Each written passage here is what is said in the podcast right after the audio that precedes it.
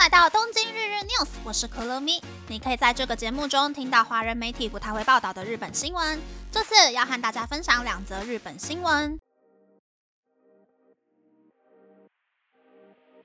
第一则新闻是日本秋季新冠疫苗开打。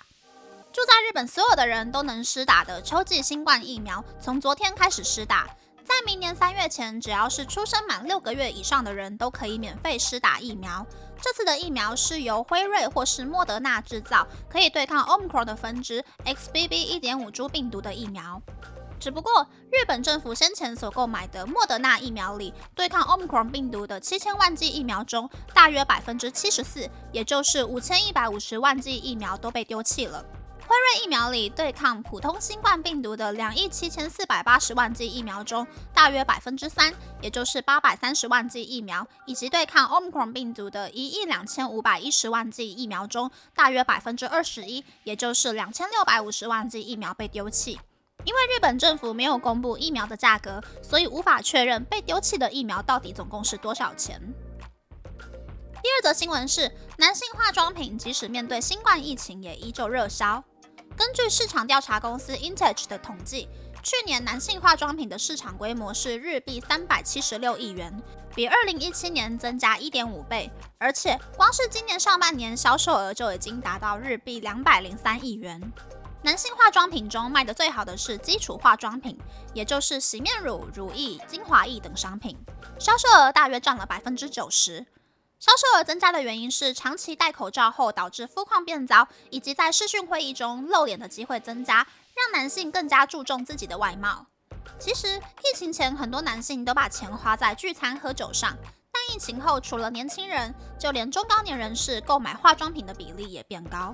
如果比较二零一七年和二零一三年上半年，购买率虽然只增加了百分之二点七，但购买金额从日币一千一百九十七元增加大约百分之五十，来到日币一千七百四十九元。其中销售额上升幅度最大的是乳液和精华液，尤其多效合一面霜非常受到欢迎。随着疫情解封后，防晒商品的需求也变高了，也许将来在日本男性彩妆商品也有机会热卖。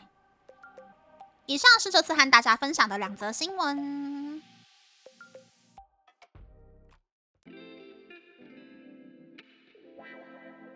第一则新闻是疫苗开打了的新闻，我已经预约星期六去打疫苗了。我每次都是早早的去打新冠疫苗，然后十月一号过后又早早的去打流感疫苗，真的就是很不想要生病，有没有？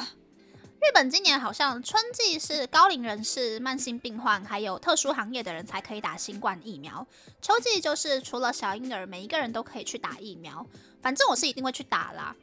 因为我不想要生病，不想一个人孤零零待在家里十天哪里都不能去。而且施打疫苗的大型会场离我家超级近的，所以我每次都会很踊跃的去打疫苗。第二则新闻是男性化妆品的新闻。虽然日本男生好像还不会动手化妆，还停留在镭射除毛啊，或是做眉毛的蜜蜡除毛的那个程度，但我觉得随着韩国的 idol 文化越来越渗透日本年轻人的圈圈之后呢，应该会有人开始画底妆、画眉毛吧。其实我觉得，除非是有特殊需求啦。不然我还蛮不习惯男生上彩妆，但我觉得如果是上底妆、画眉毛、修容、定妆这种增加印象分的妆容，我是保持着开放态度的。毕竟身为人，我就是肤浅。比起邋遢又没有整洁感的人呢，我还是比较想要看到看起来好像比较好看的人嘛。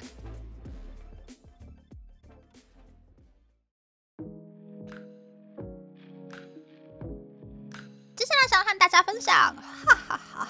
我从韩国回来了。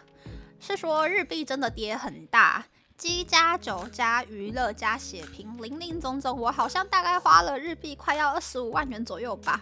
真的是比我想象中多了百分之二十的预算。日币再这样跌的密密麻麻的话，我就只能够哭哭了，还可以怎么样呢？真心推荐住在日本赚日币的朋友，上网开一个 NISA 账户。把日币换成外币之前呢，先给他赚个百分之八到百分之十的日币汇差，回来之后呢，再速速把日币脱手，才不会那么简单就被汇差给冲康。出国玩也可以玩得更开心。是说日币昨天已经跌到了一美金的一百四十八点零四日币了，年底可能要用 NISA 赚个百分之十二之类的，才能够回台湾过年吧，哈哈哈哈哈。回来之后的后遗症呢，就是四肢跟体干有一种分离的错觉。打开电脑的瞬间呢 k i m o 又变得很差，累积了很多工作，什么事都还来不及做呢，就先开了一整天的会，请了两天假就这个样子了。其实我也不太敢想象农历年请五天假，公司电脑打开来会长怎么样啊，好可怕。那么，那么这次的分享就到这边，不知道大家喜不喜欢这样的节目呢？欢迎大家留言和我分享你的想法。喜欢这个节目的朋友，可以在 Apple、Spotify、Google、s o n KKBox、My Music、First Story、Mixbox 等 Podcast 平台和 YouTube 订阅《东京日日 News》，多多按赞、评分或是填写资讯栏的节目优化问卷，帮助这个节目变得更好。还可以在 Instagram 或 Search 追踪《东京日日 News》JJ Tokyo 的账号哦。拜拜。